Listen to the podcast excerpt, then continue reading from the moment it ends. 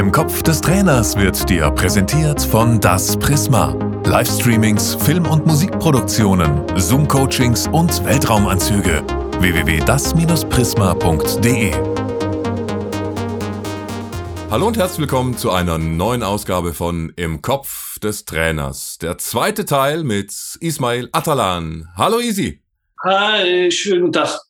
Schön, dass du dabei bist. War eine spannende erste Folge und gleich zu Beginn der zweiten Folge fliegen die Fäuste. Es geht um Rocky. Als du nämlich in Beckum Oberligatrainer warst, wurdest du der Rocky Balboa vom SC Roland genannt. Warum? Klär uns bitte auf. Ja, ich, ich weiß auch nicht. Manchmal haben, die, manchmal haben die Journalisten immer so, so komische Ideen.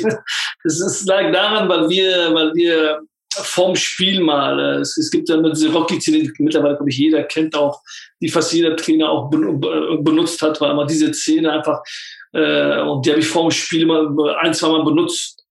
Und dass ich gesagt habe, dass das für mich ein Zitat ist, das mich mein Leben geprägt hat, halt dem. Äh, und deswegen haben die mich selber, hat das, war das die Überschrift von diesem, äh, äh von dem Journalisten. Welches Zitat war das? Das war dieses Zitat, dass man, dass es nicht darauf ankommt, wie viel man äh, austeilen kann, sondern wie viel man einstecken kann und wie oft man äh, aufsteht danach, wie man mit Rückschlägen umgehen kann. Das, das ist, das war dieses Zitat und das finde ich bis heute noch und das ist einfach so ein Zitat, was, was eigentlich für, nicht nur für Fußballer, glaube ich, auf jeden Job. Also wir müssen nicht nur über Fußball reden, also deswegen brauchen wir nicht zu jammern. Es gibt so viele Menschen auf der Welt, die normale Arbeit nachgehen und die so hart arbeiten, aber nicht belohnt werden. Bis zum 67. Lebensjahr. Deswegen bin ich mittlerweile auch nochmals in der Hinsicht, wenn ich manchmal irgendwo Zitate lese von irgendwelchen Leuten, die momentan äh, Milliardäre, Millionäre, was weiß ich, und dann immer steht dann Zitat immer, harte Arbeit äh, wird immer belohnt und so weiter sie wird nicht immer belohnt, das stimmt nicht. Es gibt auch Leute, wirklich, die sehr, sehr hart arbeiten, die, die fünf Kinder zu Hause haben, wo die in die Miete arbeiten müssen und sie werden nicht belohnt. Aber damit umzugehen, das ist Qualität und was, darum geht es ja um den Satz. Es geht ja nicht nur um den finanziellen Erfolg, sondern einfach um äh, die, um die, um, um die Familie oder um die Leute, die um, um einen herum sind, ein schönes Leben zu bescheren. Hart war es mutmaßlich auch dein äh, neues zweites Leben dann zu Beginn oder dein Hauptleben als junger Mensch? Bist du nach Deutschland mit deiner Familie geflüchtet? Hast du da schon gelernt, härter sein zu müssen als die anderen? Also kurz zwei Sätze dazu noch. Äh, dein Vater ist äh, leider früh verstorben. Du bist mit äh, fünf Geschwistern, richtig? Und deiner Mutter nach Deutschland? Ja, es ist immer, erstmal muss man dazu sagen, ich, ich, ich, ich finde das immer so ein bisschen, ein bisschen übertrieben. Man sagt, ja, ein hartes Leben. Ich glaube, jeder, fast jeder, es gibt sehr viele Menschen, die noch härteres Leben hatten, sehr viele. Ich glaube, wir, wir von uns vor hart zu reden, ist noch ein bisschen übertrieben. Natürlich war das eine schwierige Situation, wenn man wenn man wenn man in ein Land kommt, wo man wo man äh, halt eben äh, nicht die Sprache beherrscht, nicht die Schrift beherrscht und niemanden hat. Das ist natürlich sehr schwer, weil das war, bei meiner Schule war das mal so, nach der Schule bist du nach Hause gegangen und musstest alleine deine Hausaufgaben machen, während bei den anderen am nächsten Morgen äh, dein Sitznachbar, boah, woher wusstest du die Aufgabe? Ja, meine Eltern haben mir geholfen, aber bei uns konnten sie uns nicht helfen, weil, wir, weil die selbst nicht lesen und schreiben konnten. War das natürlich für uns immer sehr schwer. Deswegen haben wir das vielleicht war das, hat das uns auch geprägt in dem Augenblick, dass wir gesagt haben, so, okay, die mussten selbst lernen, uns selbst das Ganze erarbeiten.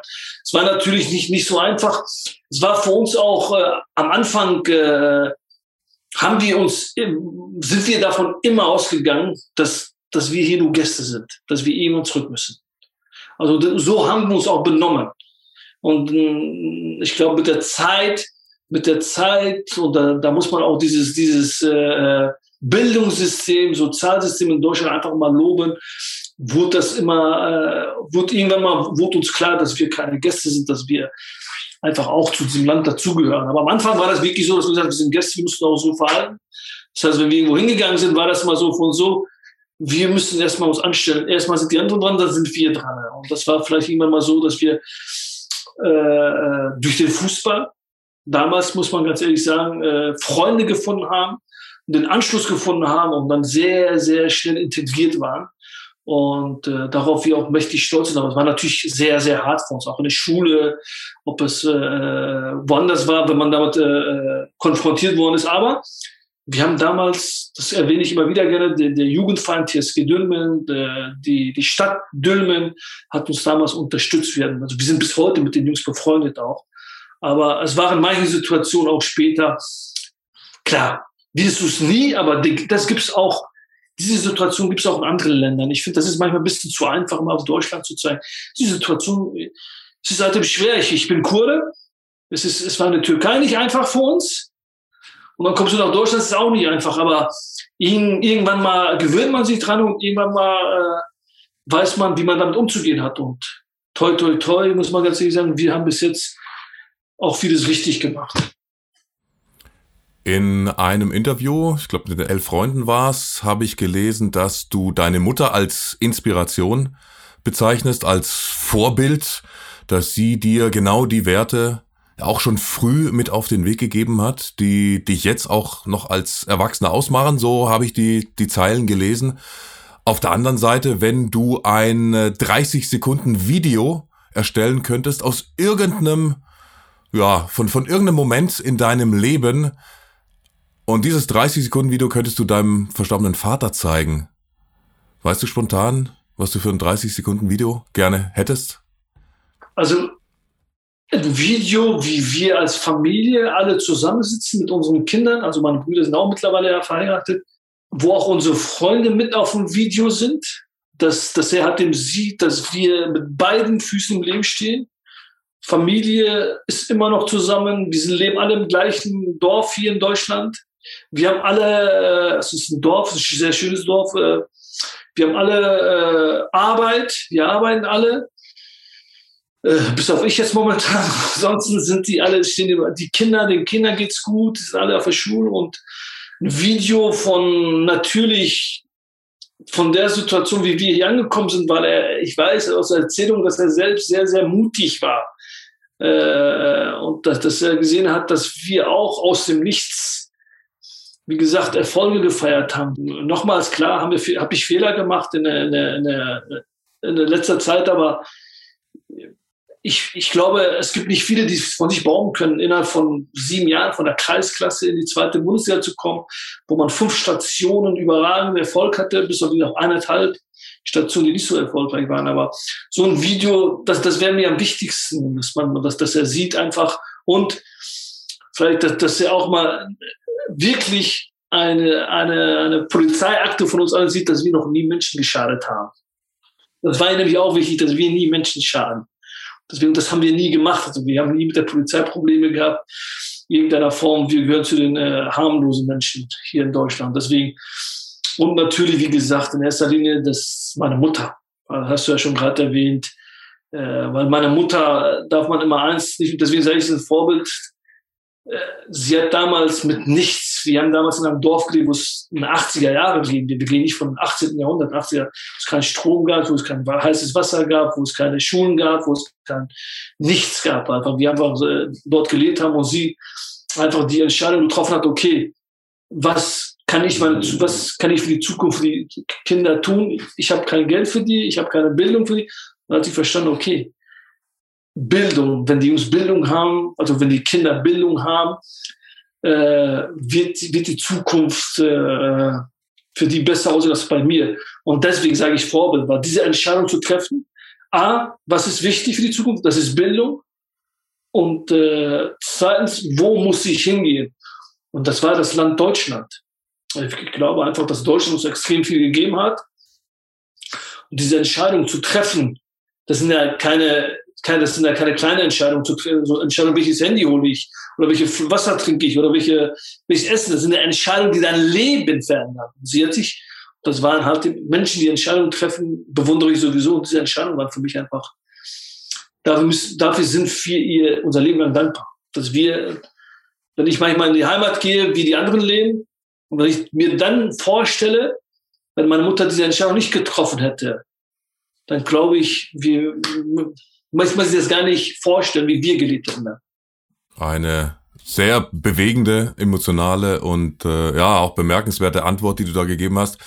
Deshalb, ich habe kurz Rücksprache mit dem Regisseur gehalten. Also das 30-Sekunden-Video, das können wir ruhig ausbauen auf ein 30-Minuten-Video. So, so schön, wie du das da gerade erklärt hast. Also das wäre kein Problem. Wir können auch 30 Minuten dann dir zur Verfügung stellen. Ganz kleine, ja. zumindest das sind, das, das sind die Bilder. Ja, sehr schön. Wunderbar. Phänomenal. Wirklich schön. Auf ein Stichwort, glaube ich, bist du aber gar nicht gut zu reden, denn ich würde mutmaßen, dieses Stichwort hat dir den Job beim Hallischen FC gekostet. Corona. Also du bist äh, ein paar Tage vor Corona-Pandemie-Beginn zum FC Halle. Und dann ist was passiert durch die Pandemie? Oder kann, kannst du das Wort wahrscheinlich gar nicht mehr hören, dieses Corona-Schimpfwort? Also das, das stimmt wirklich. Also es ist, äh, ich habe damals mit Thorsten Lieberknecht telefoniert und er sagte, ja, wir sind halt die Corona-Trainer. Für die einen war es Corona gut, für die anderen war Corona nicht gut. Einige sind durch Corona äh, aufgestiegen. Ich weiß noch, äh, TSV Havelse hat, glaube ich, nur zehn Spiele bestritten, sind aufgestiegen. Ich glaube, Viktoria Berlin auch, weil die Sonne abgebrochen worden ist. Und für die anderen war es natürlich äh, nicht so schön wie damals für Thorsten und MSV Duisburg, die dann nicht aufgestiegen sind es ist natürlich, ja gut, bis dahin kannten wir nur das Corona-Bier. Also wir dachten, äh, wir dachten, wir hätten das damit was zu tun. Aber es war natürlich für, für uns.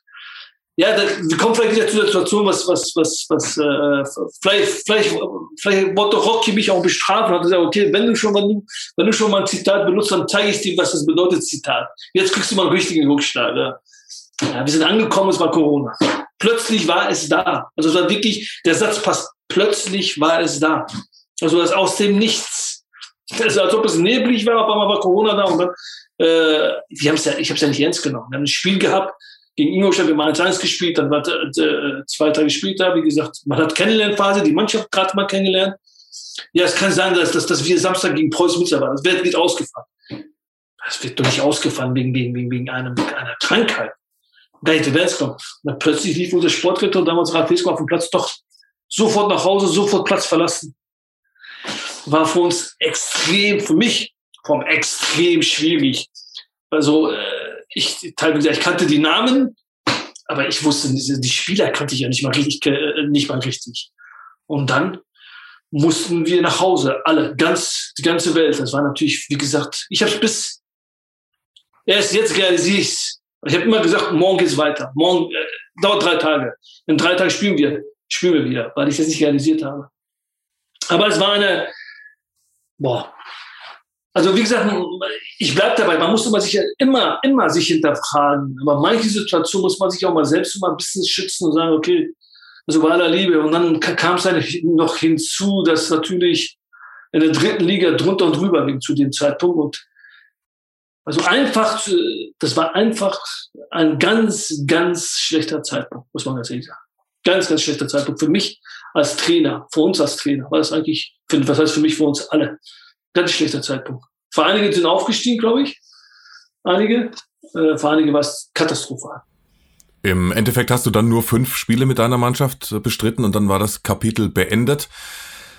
Die Phase danach hast du jetzt bis heute genutzt, um sehr viel zu reflektieren, dich weiterzubilden, neue Erkenntnisse einzuholen, vielleicht auch wie dich andere sehen. Was, was sind die wichtigsten Erkenntnisse, die du in den zwei Jahren seit Ende des äh, Jobs beim FC Halle ja, so für dich, oder? oder? Ja, fast. Oder wie lange hast, ja, ja, genau, ja. Also, also was, was sind die wichtigsten Erkenntnisse? Was, was hast du gelernt? Wie hast du dich weitergebildet? Und äh, ja, wie bist du jetzt dann möglicherweise ein besserer Trainer als vor Corona? Also ich muss mal kurz nochmal, noch mal, um, um das ganze Metalle ab, abzuschließen, damit, damit es auch Sinn ergibt, was ich gleich sage. Es, es, es war ja dann so, dass, dass, dass, dass die ganzen Drittligisten, also sechs, sieben Vereine gesagt haben, wir trainieren nicht. Und das, es war dann so halt, dass, dass wir dazugehört haben und wirklich, während die anderen Mannschaften schon sechs Wochen in der Vorbereitung waren, wir erst drei, vier Tage, wir äh, Magdeburg, Jena, Preußen, die auch da später abgestiegen sind und, und Mannheim war auch noch dazu, die auf dem zweiten Platz von zweiten auf den achten Platz gerutscht oder neunten Platz gerutscht sind, weil und diese Vereine unbedingt den Abbruch haben wollten. Das heißt, ich konnte gar nicht trainieren. Es war so, dass wir gar nicht trainieren wollten, aber Nichtsdestotrotz haben wir in diesen, in diesen drei, vier Spielen haben wir 80 Prozent Gegentor bekommen, Standards. Und um jetzt auf deine Frage zu kommen, auch da habe ich versucht, für mich zu reflektieren, auch wenn es wirklich nur drei Wochen waren, zu sagen, okay, klar, es ist schwer, aber man muss ja trotzdem äh, dran arbeiten. Und dann habe ich mich mit äh, Daniel Nitkowski getroffen, der für die Fuß Fußballlehrerausbildung zuständig ist. Der war jahrelang Standardtrainer bei Roger Schmidt. Und da habe ich gesagt, okay, ich habe jetzt in drei Spielen da bei Halle oder in vier, fünf Spielen habe ich äh, äh sechs Standardgegentore kassiert und daran zu arbeiten, dass es besser wird. Ja, ich habe dann danach habe ich mich versucht zu reflektieren. Also wie gesagt, ich habe das äh, versucht, diese äh, den Fußball oder den Job des Trainers zu zu, ja, über den Algorithmus haben wir dann beim Fußball gelernt, dass wir mal den in Einzelteile zerlegen und dann gucken, okay, welchen Bereich, welchen Bereich ist es wichtig, als Trainer zu arbeiten? Das heißt, woran musst du arbeiten? Dann gibt es erstmal inhaltlich, dann gibt es einmal Menschenführung und dann gibt es auch deine Spielidee gibt es dann auch halt. Und dann habe ich versucht, halt das Ganze zu, dann medial, habe ich gerade schon erwähnt, eine, ich glaube, erste Folge ist das hier, dass man guckt, dass man in Zukunft solche Sachen wie Porsche, was nicht stimmt, sofort gerade rückt. Habe mich dann mit einem Medienteam und, äh, beschäftigt und arbeite auch mit dem zusammen, dass das in Zukunft nicht passiert. Habe mich, äh, was die Menschenführung angeht, da bin ich nach, nach München gefahren, habe hospitiert bei Jupp Heynckes, Hermann Gerland, Peter Hermann, um zu gucken, weil was die, wie die natürlich, die haben eine Erfahrung, wie die mit Spielern umgehen, ist ja unfassbar. Hab dann natürlich versucht, inhaltlich gegen den Ball jemand zu suchen, der, der das Thema für mich mal ein bisschen auf den Tisch bringt. Das war Roger Schmidt für mich zu dem Zeitpunkt. Äh, und da bin ich hingefahren, habe zwei Wochen mit ihm über das Thema gegen den Ball gearbeitet, habe das Thema mit dem Ball versucht, jemand zu suchen, wo ich was von lernen kann. Da war Thema Pep Guardiola, konnte ich für zwei Wochen hinfliegen, mir das Ganze angucken, wie er das Thema angeht mit dem Mal, welche Ideen er hat. Das Thema Umschaltspiel, offensiv, defensiv. Wann, wann, wann äh, RB Leipzig bin ich hingefahren, habe mir das äh, Training angeguckt oder wie die daran arbeiten. Thema Strukturen, wie man als Trainer Strukturen arbeitet. Bernhard Peters in dem Bereich sehr, sehr gut ist bin hingefahren, habe hab mir ein bisschen mehr von den Ab äh, Sachen abgeguckt, gelernt. Thema aus Selbstreflexion als, als Typ, habe hab, äh, dann Martin Daxel auf, aufgesucht, der Montamer Eintracht Frankfurt, vorher Paderborn, eine unfassbar gute Arbeit geleistet hat, um das Ganze mal anzugehen. Ja, ich habe hab den versucht auch, mich mit, das heißt, versucht auch mal in, mich mit ehemaligen Spielern getroffen. Wie bin ich rübergekommen? Welche Fehler habe ich, was hätte ich anders machen können? Im Training, mit der Umgang.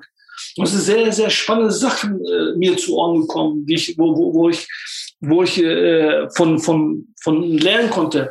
Zum Beispiel? Ja, dass, dass wir auch, dass ich auch manchmal im Training nicht zu sehr alles vorgeben muss. Ja, dass, dass sie sagen, Trainer, manchmal muss man auch den Zufall äh, äh, Zufall belassen in einigen Situationen, nicht alles vorgeben, vor allem für die Offensiven. Das heißt, es ist, dass ich jetzt der Meinung bin, dass man, dass man als Trainer vielleicht Vorgaben geben sollte, bis ins letzte Drittel zu kommen. Und im letzten Drittel sollen die Spieler ihre Ideen entfachen, sollen die Spieler ihre, ihre ja, man, man muss vielleicht schon einen Rahmen schaffen, bei dem die Spieler ihre Potenzial entfalten können. Ja, eine klare Spielidee. Ja, dann du brauchst natürlich eine klare Vermittlungskompetenz in dem Bereich, aber du musst den Spieler freie Hand auch mal lassen. Du musst den Spielern auch mal, die haben manchmal Ideen im Kopf, die kannst du als Trainer gar nicht äh, bewerten oder gar nicht analysieren. Und das, das den lassen. Und dann habe ich Sportdirektoren getroffen, mich mit ehemaligen Sportdirektoren getroffen, was ich anders machen könnte als Trainer. Ich habe mich auch mit, mit Sponsoren getroffen, wie ich rübergekommen bin als Trainer, weil die Sponsoren ist, ist halt immens, ist immens wichtig für, den, für die Vereine. Weil du musst dazu sehen, dass die Sponsoren weiterhin ihr, ihr Geld vernünftig anlegen. Und die Sponsoren werden, werden kein Verein Geld anlegen, wo, wo der Trainer ein Idiot ist, in Anführungsstrichen. Deswegen muss man auch da Wert drauf legen. Und das habe ich alles gemacht, habe auch in Firmen mal geguckt, wie man Menschen, wie, wie, die, wie die Menschenführung dort ist. Also hat in dem Bereich überall, war ich unterwegs halt und immer noch.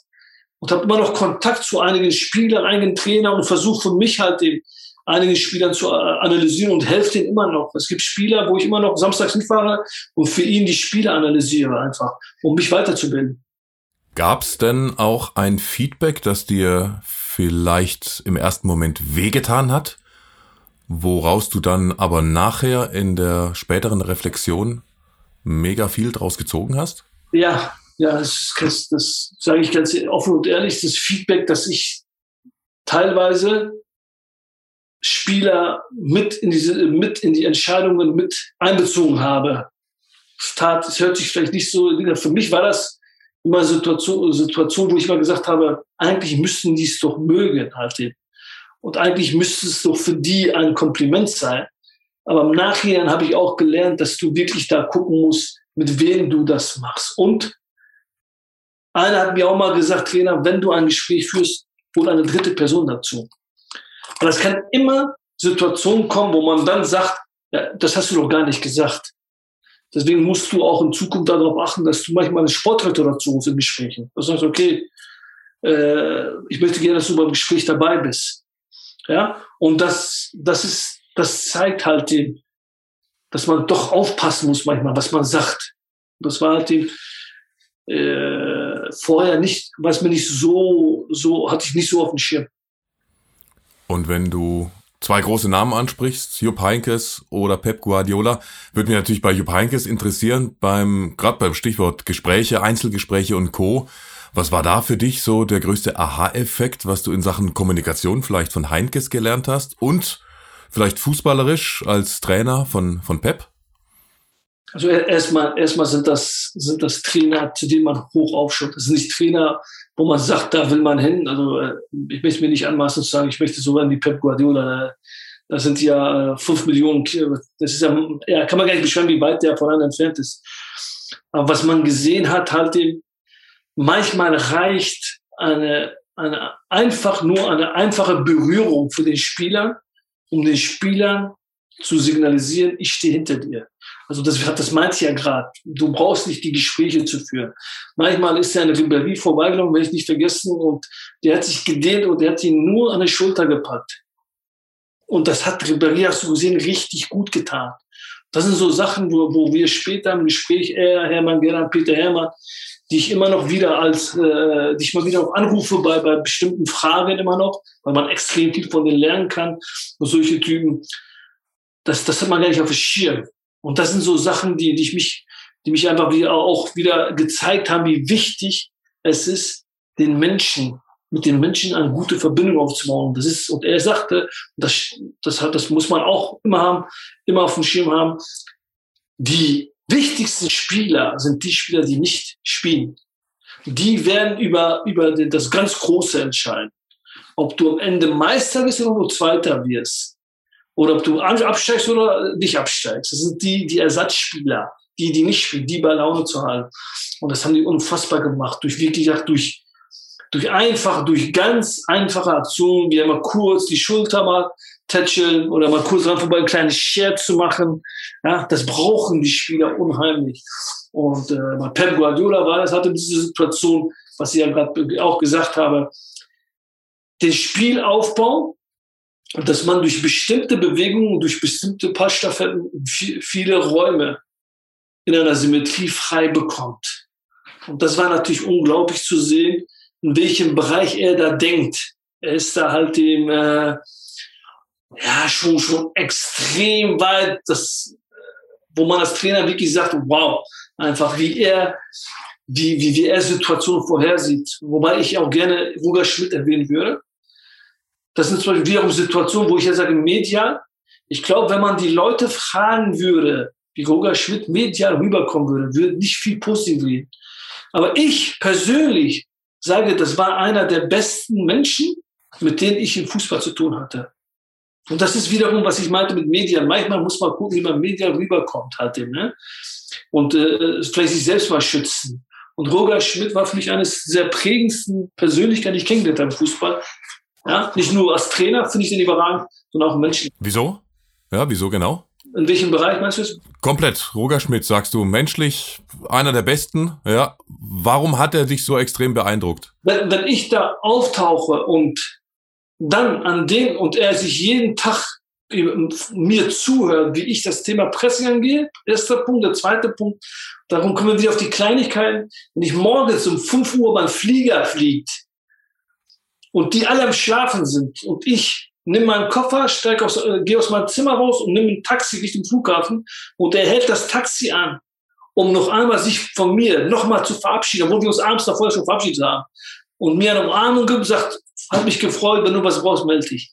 Dann ist das schon eine Situation, was ich ja gerade mit meinte, mit immer manchmal die kleinen Dinge im Leben, die, die werden entscheidend sein. Und das war so ein Zeichen, wo ich gesagt habe, es steht elf um 5 Uhr morgens auf, um sich zu verabschieden einfach. Und das waren so Situationen, wo ich gesagt habe, die mich geprägt haben und beeindruckt haben.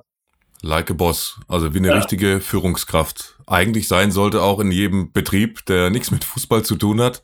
Also diese Berührungen oder so sind nonverbale Mitarbeitermotivation, wie sie im Lehrbuch stehen. Genau. Also kurze Berührungen im Training und Co. Ja, spannender Hinweis. Apropos Training, allerletztes Stichwort, ganz kurz. Eine Frage, die stelle ich jedem Fußballlehrer.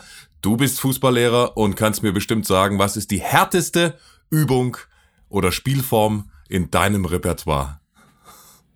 Und meine, meine Spieler wissen das. Meine Spieler. Jede Übung nach einer Niederlage tut bei mir weh. bei mir ist, war es immer in Trainingseinheiten, war Verlieren verboten. Und äh, es war immer so, der Verlierer musste irgendetwas zur Strafe machen und die hat wehgetan. Waren Linienläufe, äh, waren äh, extra Einheit, extra Schicht. Auf jeden Fall. Deswegen sage ich, jede Einheit nach einer Niederlage war schmerzhaft. Oh oh. Und da hat sich der ein oder andere Spieler dann am besten verkrümelt, oder? Ja. Und hat gesagt, ich muss zum Masseur heute, ich äh, Trainer zwickt's Oberschenkel. Zerrung, ich kann heute nicht trainieren nach der Niederlage, oder? Gab es auch ja. so Kandidaten? Die hast du immer. Die hast du immer. oder Lotte. Aber das Schlimme ist, das waren alles Typen, die richtig gut Fußball spielen konnten. Ja. Dann, dann, hast du ein Dilemma als Trainer. Dilemma. Das ist oft, genau. Ja, eben. Äh, ich habe auch schon früher gelernt, wenn du dich mit jemandem aus der Mannschaft anlegst, dann musst du dich mit dem Stärksten anlegen und nicht mit dem schwächsten Glied, weil dann machst du dich als Trainer auch nicht glaubwürdig. Und dann musst du genau dann so einen, der scheinbar Oberschenkel hat. Ja, nee, Junge, hast du nicht, komm. Yeah. Erzähl mir, erzähl mir nichts, musst du früher aufstehen. Ich kenne alle Tricks, ich war ja selbst so. ja, solange, ich habe ich hab mal gesagt, solange wir am Samstag gewinnen, alles gut. Aber wenn wir nicht gewinnen, dann ist es schlimm. Aber wie gesagt, hast du vollkommen recht. Das ist immer, deswegen, das, aber die anscheinend wissen ja, wie gut die sind. Deswegen sieht man ja auch die ganz guten Fußballer, die haben immer irgendein, irgendein Problem. Dann wunderbar, dann sind wir am Ende. Aber eine Abschlussfrage noch, beziehungsweise Empfehlung. Wir haben neulich mal angefangen, da habe ich mich von einem anderen äh, Trainer hier inspirieren lassen in diesem Podcast, der gesagt hat, er findet es eigentlich ganz cool, wenn er am Ende noch eine Empfehlung aussprechen kann, welcher andere Fußballlehrer vielleicht jetzt seiner Meinung nach auch noch sehr gut in dieses Format passen würde. Deshalb die Frage an dich. Du hast jetzt gerade einen äh, sehr gefeiert. Also gibt es einen Fußballlehrer, der noch nicht hier im Podcast war und den du empfehlen kannst, den du vielleicht sogar auch anhauen kannst und sag, hör zu, ja, Interview im Kopf des Trainers war ganz cool, mach doch auch mal mit. Roger Schmidt, Fragezeichen, war nämlich zum Beispiel auch, noch nicht hier oder, oder einen anderen. Gibt's da jemanden? Roger Schmidt, klar, wie gesagt, aber ich würde ich würd, ich würd gerne den Christoph Dabrowski vorschlagen. Mit dem du Fußballlehrer gemacht hast? Ja, weil? Weil er äh, total authentisch ist, total loyal ist und total den Fußball äh, wirklich sehr, sehr äh, detailliert sieht und hat natürlich jetzt auch die Situation mitbekommen mit Hannover, was sehr, sehr spannend ist, glaube ich, einfach, wenn man sieht, dass es manchmal in Vereinen auch mal drunter drüber gehen kann, wenn man es vorsichtig ausdrücken kann. Das stimmt, da gibt's aber auch genug Vereine, das ist nicht, nicht nur Hannover 96. Ja, ja. Dann hau ihn gerne an, würden uns sehr freuen, wenn er irgendwann demnächst bei uns auch aufschlägt. Dann erstmal ganz, ganz lieben Dank, lieber Ismail Atalan, dass wir dir in den Kopf des Trainers schauen durften. Ist auch über eine Stunde geworden, weil es äh, mega spannend war, emotional, bemerkenswert, auch deine persönliche Geschichte. Danke, dass du dir die Zeit genommen hast. Alles Gute für eine baldige Rückkehr in den Profifußball. Danke fürs Interview. Alles Gute. Bye bye. Ich habe mich zu bedanken. Ich wünsche allen Zuhörern alles, alles Gute und immer mutig bleiben. Vielen Dank. Das haben wir gelernt. Mit Rocky mutig bleiben. Danke, Easy. Merci. Alles Gute. Ciao. Ciao. Ciao. Im Kopf des Trainers wurde dir präsentiert von Das Prisma. Livestreamings, Film- und Musikproduktionen, Zoom-Coachings und Weltraumanzüge. www.das-prisma.de